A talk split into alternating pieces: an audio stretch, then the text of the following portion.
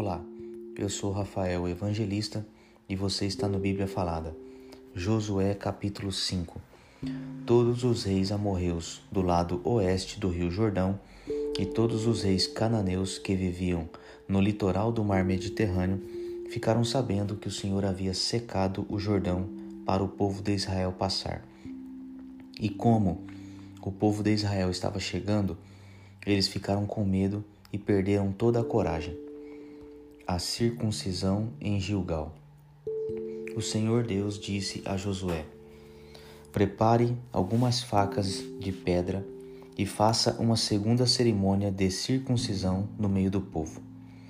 Josué fez as facas e circuncidou os israelitas no monte da circuncisão.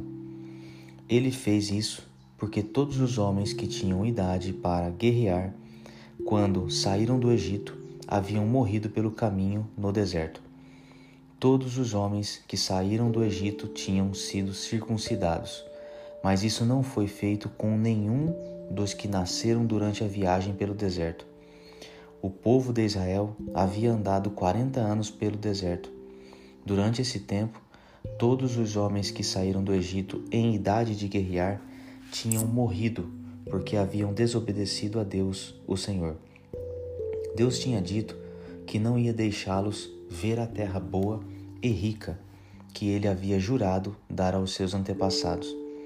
Mas os filhos que tomaram o lugar dos pais não haviam sido circuncidados durante a viagem pelo deserto. Esta foi a nova geração que Josué circuncidou. A nação inteira ficou acampada até que se sararam todos os que foram circuncidados. E o Senhor disse a Josué: Hoje eu tirei de vocês a vergonha de terem sido escravos no Egito. Foi por isso que chamaram aquele lugar de Gilgal. E este nome continua até hoje.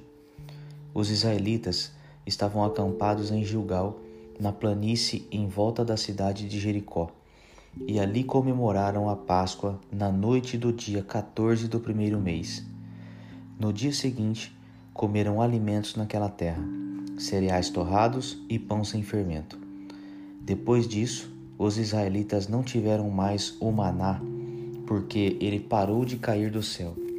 Desse ano em diante, eles começaram a comer os alimentos da terra de Canaã. O comandante do exército de Deus. Josué estava perto da cidade de Jericó. De repente, viu um homem com uma espada na mão parado na sua frente. Josué chegou perto dele e perguntou: Você é do nosso exército ou é inimigo?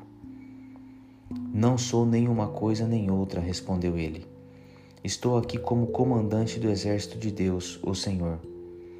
Josué ajoelhou-se, encostou o rosto no chão e o adorou, e disse: Estou às suas ordens, meu senhor. O que quer que eu faça? O comandante do exército do Senhor respondeu: Tire as sandálias, porque a terra que você está pisando é santa.